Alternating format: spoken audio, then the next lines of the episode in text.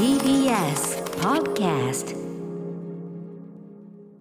時刻は7時47分。TBS ラジオをキーステーションにお送りしているアフターシックスジャンクションパーソナリティのライムスター歌丸です。月曜パートナー TBS アナウンサー熊崎和人です。いつものこの時間は新概念提唱型投稿コーナーをお送りしておりますが今週からは期間限定でこんな企画をお送りします。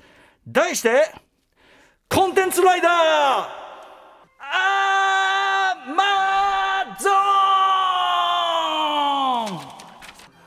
やったもう誕これがこれがやりたくってさ。っ ていうか逆になぜこれを誰も今まで思いつかなかったのか。ね？アマゾンさんの宣伝でアマゾンさんもねこう OK 出してくださったってことあの仮面ライダーアマゾン1974年のね、まあテレビドラマシリーズ私はリアルタイムで見ておりましたが、うん。まあアマゾンオリジナルのねあの新しいアマゾンなんかもやったりはしてましたけど、はい。い、やこれやっぱりアマゾンのね企画でやるならアマゾンねこれあのちなみにこの仮面ライダーアマゾンのねアマゾンライダーここにありこのテーマ曲はこの出だしのところは俺ウィークエンドシャッフル時代のあのマゾ飯っていう人気コーナーがございましてそれのあの生ぞ飯って生でマゾ飯食うっていう企画があって、マゾ飯が何かっていうのはちょっとあの説明省きますけども生ぞ飯ってやってたんだけど今回はもうリアルアーマーゾーンだから。そのまんまですからね。嬉しいね嬉しいね、嬉しいね。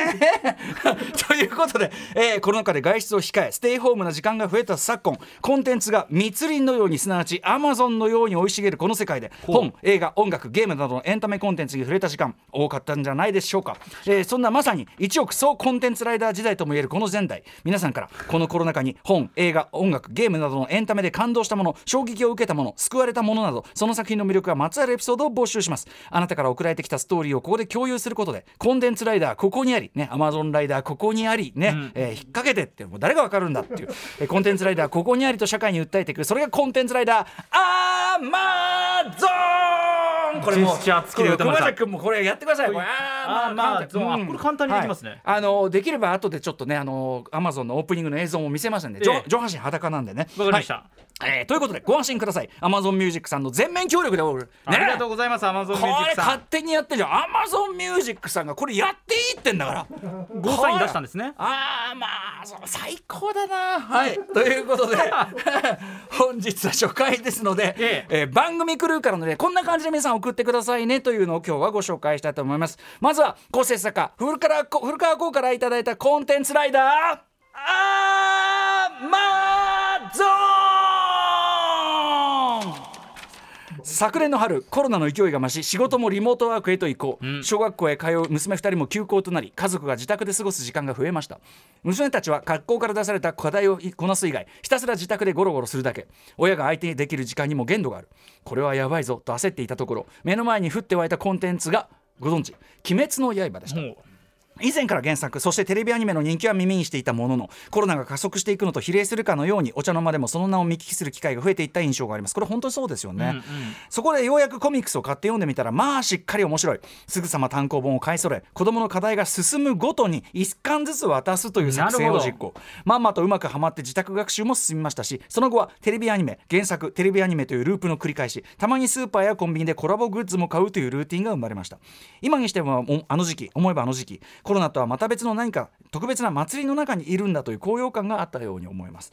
この熱がそのまま10月公開の映画無限列車に持ち込まれ日本歴代興行収入1位になるわけですがそのうち何パーセントかは我がのような我が家のような保護者たちの感謝表なんじゃないかと思っています。ありがとう。鬼滅の刃本当に助かりました。ということでね。うん確かはい、ということでね、まああのーこんな感じでコロナ禍だからこそ触れた「鬼滅の刃」ももちろんその優れた、ね、あの作品だというのは分かっていたけどもコロナ禍だからこそまとまって触れたしあとこのこれがいいじゃないですかあの1巻ずつね仕事をこうなんだ課題が終わるたびにこう渡していくということでそうですね勉強も進むし、うんでその漫画読んでる間は連中はねもう連中はこうこうやってこうーって「それだウィー!」ってね「ウィー退屈だウィー!」なんつってね「面白いウィー!」かなってどうやって本渡すふーっつってね。いやそれは大変ありがたいですよ、うん。でアニメでブーっね。静かにしてくれていると。ウィーってなりなりかけたところでほらほら次の次の次の勉強ですよ勉強。掃除してるんですね。うん。で課題終わったでうわー勉強わけわけって渡す。うん子供どの扱いですか？